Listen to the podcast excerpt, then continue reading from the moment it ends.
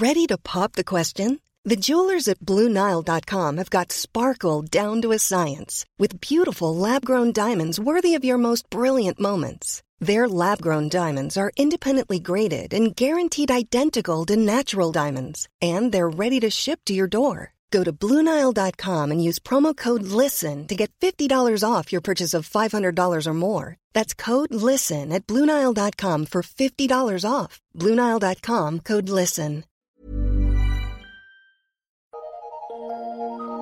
Eu sou Mário Persona e essas são as respostas que eu dei aos que me perguntaram sobre a Bíblia. Você escreveu dizendo que a igreja não foi revelada a Paulo, mas primeiro a Pedro, porque o próprio Jesus disse: Pedro, tu és pedra, e sobre ti edificarei a minha igreja. Também você criticou algo que eu disse com estas palavras. Logo a sua conclusão, palavras suas agora, logo a sua conclusão está equivocada. Há outros erros também. Por ora, penso que basta, inclusive no tocante a dízimos. Uma hora lhe dou uma explicação. Fecha aspas. Eu agradeço por sua disposição de querer me ensinar, explicar, mas quando o assunto é a palavra de Deus, é dela que nós devemos aprender por intermédio dos dons, e é nela que devemos conferir se o que alguém diz está correto. Nós não cremos em homens, sejam eles os pais da igreja, como são chamados os cristãos proeminentes que, viveram de, que vieram depois dos apóstolos, e muito menos em algum cabeça da igreja que não seja o próprio Senhor Jesus Cristo. Algum uh, que se denomine sumo pontífice, ou sumo sacerdote, que não seja o próprio Senhor Jesus. Qualquer um que se denominar sumo pontífice está usurpando um lugar que não é dele. É um usurpador. Ah, corrigindo o que você disse, o versículo que citou não é sobre ti edificarei a minha igreja. Não. Mas sobre esta pedra edificarei a minha igreja. Mateus 16, 18. Jesus falava da pedra da afirmação de Pedro, que ele tinha feito um pouco antes. Veja só a passagem. E chegando Jesus às partes de Cesareia de Filipe, interrogou os seus discípulos, dizendo: Quem dizem os homens ser o filho do homem? E eles disseram: Uns João o Batista, outros Elias e outros Jeremias, ou um dos profetas. Disse-lhes disse ele, disse-lhes Jesus: E vós, quem dizeis que eu sou? E Simão Pedro, respondendo, disse: Tu és o Cristo, o Filho do Deus vivo. E Jesus respondendo, disse-lhe: Bem-aventurado és tu, Simão Barjonas, porque tu não revelou a carne e o sangue, mas meu Pai que está nos céus. Pois também eu te digo que tu és Pedro, e sobre esta pedra edificarei a minha igreja, e as portas do inferno não prevalecerão contra ela. Mateus 16, de 13 a 18. O leitor atento perceberia que a questão toda do contexto era entre a confiança e exaltação de homens, ainda que fossem profetas de Deus, e a confiança e exaltação do único homem que é ao mesmo tempo Deus, o Cristo, o Filho do Deus vivo. Nem homens escolhidos por Deus e grandemente usados por Ele podiam ser confundidos como o Cristo de Deus. Nem João Batista, nem Elias, nem Jeremias ou um dos profetas. Jesus era singular quando comparado a qualquer um deles, e é na sequência desse contexto e da revelação dada a Pedro pelo Pai que Jesus iria dizer a Pedro, outro notável servo de Deus, mas ainda assim mero homem. O Senhor iria dizer a Pedro que, eh, fazendo referência à igreja, que ele próprio, o Senhor, haveria de edificar sobre a revelação da sua pessoa e não sobre a pessoa de Pedro, que recebeu essa revelação. Percebe? Eu sei que você acredita que a igreja tenha sido edificada sobre Pedro, mas aí nós encontramos alguns probleminhas. É, primeiro, se a igreja seria edificada sobre Pedro e o verbo edificarei era ainda futuro àquele momento, como poderia ter a igreja existido até ali sem um alicerce para se sustentar? Eu digo isto porque o catolicismo, assim como as religiões protestantes adeptas à teologia do pacto, acreditam que a igreja nada mais é do que a continuação de Israel, o povo terreno de Deus. Um simples conhecimento dos tempos verbais seria suficiente para derrubar essa teoria, porque edificarei a minha igreja, diz o Senhor a Pedro. Agora imagine se você pudesse se encontrar com Pedro para tirar justamente esta dúvida de que pedra Jesus estaria falando quando disse aquelas palavras. Bem, a boa notícia é que você pode sim se encontrar com Pedro e fazer exatamente essa pergunta sem precisar viajar no tempo, porque Pedro providenciou uma resposta para quando ele não estivesse mais aqui, dizendo, ao tomar conhecimento de que sua morte se aproximava, dizendo o seguinte: Sabendo que brevemente hei de deixar este meu tabernáculo, como também nosso Senhor Jesus Cristo já me tem revelado, mas também eu procurarei em toda ocasião que depois da minha morte tenhais lembrança destas coisas. 2 Pedro, capítulo 1, versículo 14 ao 15. Baseado nisso, fique à vontade para perguntar a Pedro agora mesmo: Pedro, quem era a pedra a qual Jesus se referiu lá no Evangelho? E Pedro irá esclarecer. Ele, Jesus, pedra viva, reprovada na verdade pelos homens, mas para com Deus eleita e preciosa. Essa foi a principal da esquina. 1 Pedro 2, 4 a 7. Ainda assim, você não está convencido que Pedro está respondendo para você? Então pergunta a Paulo, pergunte a Paulo, que conheceu a Jesus glorificado e teve acesso aos secretos arquivos celestiais. Paulo responde: edificados sobre o fundamento dos apóstolos e dos profetas, de que Jesus Cristo é a principal pedra da esquina. Efésios 2:20. Mas se você for católico, certamente não irá querer aceitar o que dizem as Escrituras, porque a doutrina católica privilegia a autoridade da tradição do colegiado e dos pais da igreja e dos papas acima das Escrituras. Se não sabia disso, estude o Catecismo Católico. É um livro grossão assim, que eu estudei logo depois da minha conversão. Eu vou inserir aqui um trecho do livro de Pollock, um autor do século XIX. Uh, o, o, título do, do livro é The, Church, The Church of God, a Igreja de Deus. Ele escreve o seguinte: todo o cristianismo está envolvido nesta pergunta e resposta. Nosso, nosso Senhor fez essa pergunta no caráter de filho do homem. De sua humanidade não havia dúvida, porque ele estava diante deles em carne e ossos. Mas será que não havia mais do que isso? Ouça a nobre confissão de Simão Pedro. Quão profunda foi a sua resposta, muito além do poder da natureza humana em dá-la. Tal estupenda verdade concernente à pessoa de nosso Senhor só poderia ser uma questão de revelação, trazida no poder do Espírito de Deus. Portanto, nosso Senhor disse: Bem-aventurado és tu, Simão Barjonas, porque tu não revelou a carne e o sangue, mas meu Pai que está nos céus. Mateus 16, versículo 17. O Cristo significa ungido, aquele a quem Deus confiou a execução da sua vontade sobre a terra. Isso inclui o nosso Senhor indo à cruz e morrendo uma morte expiatória, a fim de que o homem pudesse participar da bênção.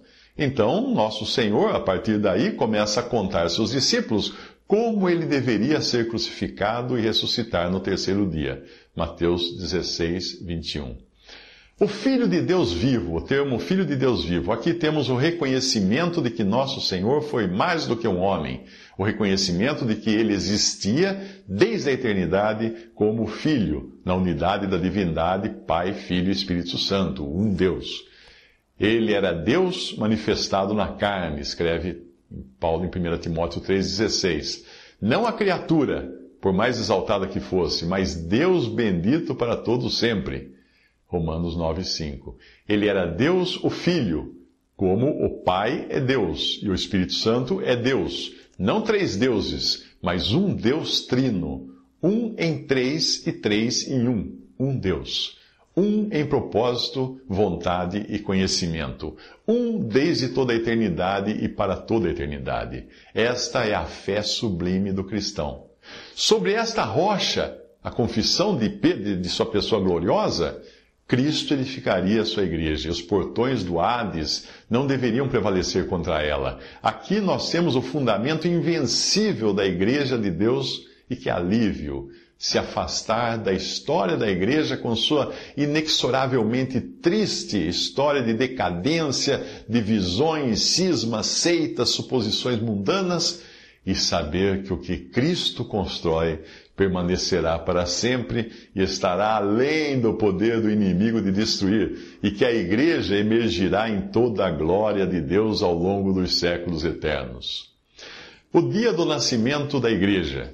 Chegamos agora à instituição histórica da Igreja de Deus. Para isso, quatro coisas eram necessárias. Primeira, a vinda de nosso Senhor a este mundo e sua morte expiatória na cruz. A grande obra de redenção feita para a satisfação de Deus, sem a qual nenhuma bênção poderia fluir para os homens pecadores. Segunda, a ressurreição de nosso Senhor, a prova histórica da plena satisfação de Deus na obra da redenção.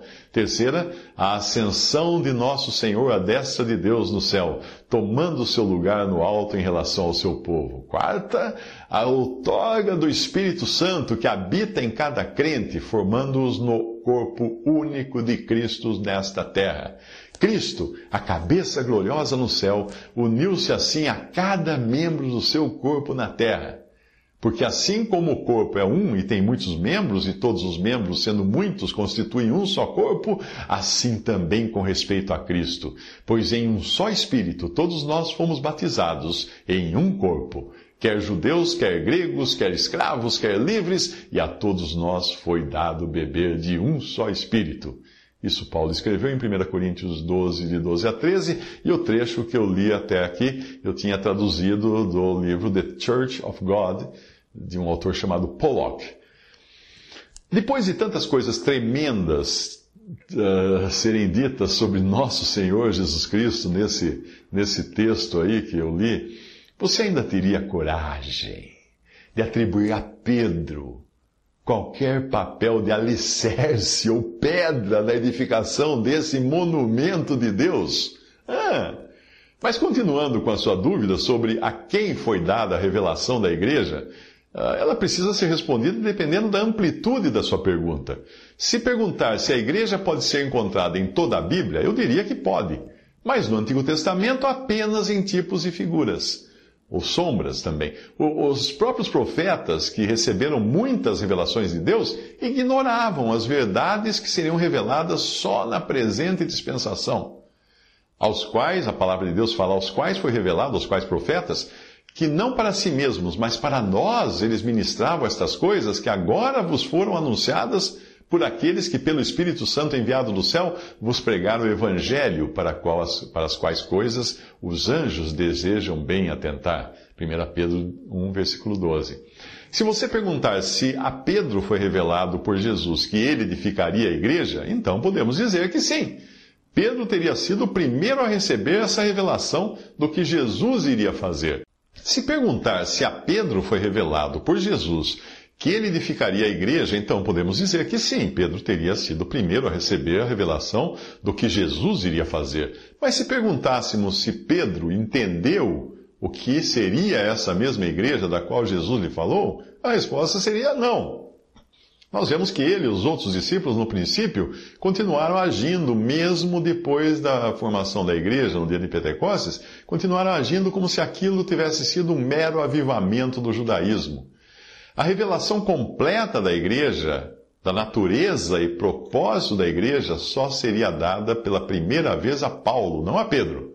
Se você duvida disso, veja essas declarações do apóstolo Paulo. Ele escreve: Ora, aquele que é poderoso para vos confirmar, segundo o meu evangelho, e a pregação de Jesus Cristo, conforme a revelação do mistério, que desde os tempos eternos esteve oculto, mas que se manifestou agora e se notificou pelas Escrituras dos profetas, segundo o mandamento do Deus eterno, a todas as nações para obediência da fé. Ao único Deus sábio seja dada glória por Jesus Cristo para todos sempre. Amém. Romanos 16, 25 a 27. Quando Paulo fala que se manifestou agora, é no seu tempo, no tempo de Paulo como convertido, algo que ele não era ainda na época dos evangelhos. Ele continua também dizendo: Como me foi, a mim me foi esse mistério manifestado pela revelação, como antes um pouco vos escrevi. Por isso, quando lerdes, podeis perceber a minha compreensão do mistério de Cristo o qual noutros séculos não foi manifestado aos filhos dos homens, como agora tem sido revelado pelo Espírito aos seus santos apóstolos e profetas, a saber que os gentios são coerdeiros e de um mesmo corpo e participantes da promessa em Cristo pelo Evangelho, do qual fui feito ministro pelo dom da graça de Deus que me foi dado segundo a operação do seu poder. A mim, o mínimo de todos os santos me foi dada esta graça de anunciar entre os gentios, por meio do Evangelho, as riquezas incompreensíveis de Cristo e demonstrar a todos qual seja a dispensação do mistério que desde os séculos esteve oculto em Deus que tudo criou por meio de Jesus Cristo, para que agora, pela Igreja, a sabedoria, a multiforme sabedoria de Deus seja conhecida dos principados e potestades nos céus segundo o eterno propósito que fez em Cristo, em Cristo Jesus, nosso Senhor. Efésios 3, de 3 a 11. Para que agora, Paulo está falando. Percebe? Procure descobrir os outros mistérios ou segredos que foram revelados com exclusividade a Paulo, e você irá perceber como é rasa essa interpretação que você cegamente aceita vinda de seu sistema religioso católico romano apesar de toda a pompa e circunstância com que se, quer, se cercam seus expoentes, clérigos, com suas vestes talares, seus anéis no dedo, seus títulos nobres, suas majestosas catedrais. Tudo isso para glória deles próprios. Hum? Juntando tudo, as sombras e figuras do, do que seria a igreja, uh, que, que foram dadas aos profetas do Antigo Testamento, sem que eles entendessem o que estava escrevendo, agora você tem uma visão mais panorâmica da coisa. A revelação de quem era a pedra sobre a qual ela seria edificada foi dada a Pedro, que a pedra seria a revelação de Cristo como o Filho de Deus. O Cristo, aquele que iria morrer e ressuscitar. A revelação do mistério do que é a igreja a sua origem, propósito e destino foi dada inicialmente a Paulo e só depois aos outros apóstolos, como ele diz, revelado pelo Espírito aos seus santos apóstolos e profetas. Esses profetas não são de Israel, mas os profetas da igreja. Efésios 3, 5. A Paulo foram revelados ao menos nove mistérios, e aqui vai um exercício bom para você fazer. Abra sua Bíblia. Não, importa se a sua Bíblia é a versão católica ou protestante, não importa, é o Novo Testamento, é praticamente a mesma coisa. Abra sua Bíblia Primeiro, o mistério do Evangelho da Graça de Deus, Romanos 16, de 25 a 26. Segundo o mistério revelado a Paulo, o segredo contado a Paulo, o mistério do endurecimento de Israel por um tempo, Romanos 11, de 25 a 27. Terceiro mistério, o mistério do arrebatamento e da ressurreição do corpo de Cristo, 1 Coríntios 15, 51 a 53. Quarto mistério, o mistério do um só corpo, a igreja, Efésios 1, Efésios 3, de 1 a 9. Quinto mistério, o mistério da cidadania ou vocação celestial do crente no corpo de Cristo. Efésios 1, 3, Filipenses 3, de 20 a 21. Sexto mistério, o mistério do propósito de Deus de reunir todas as coisas em Cristo, na dispensação da plenitude dos tempos. Efésios 1, de 9 a 10. Sétimo mistério, o mistério da graça de Deus Romanos 6,14. Oitavo mistério, o mistério da identificação do crente com Cristo. 1 Coríntios 15, versículos 1 a 4. E nono mistério, o mistério da iniquidade. 2 Tessalonicenses 2, de 6 a 12. Você sabe o que é mistério, não sabe? Mistério é um segredo que uma pessoa conta para alguém num determinado ponto da sua conversa. Esses mistérios, esses novos mistérios, não tinham sido contados para ninguém antes de serem contados pelo Espírito Santo de Deus a Paulo. Então, está aí uma, uma boa atividade para você fazer como lição de casa. Visite respondi.com.br. Adquira os livros ou baixe e-books. Visite 3minutos.net. Baixe o aplicativo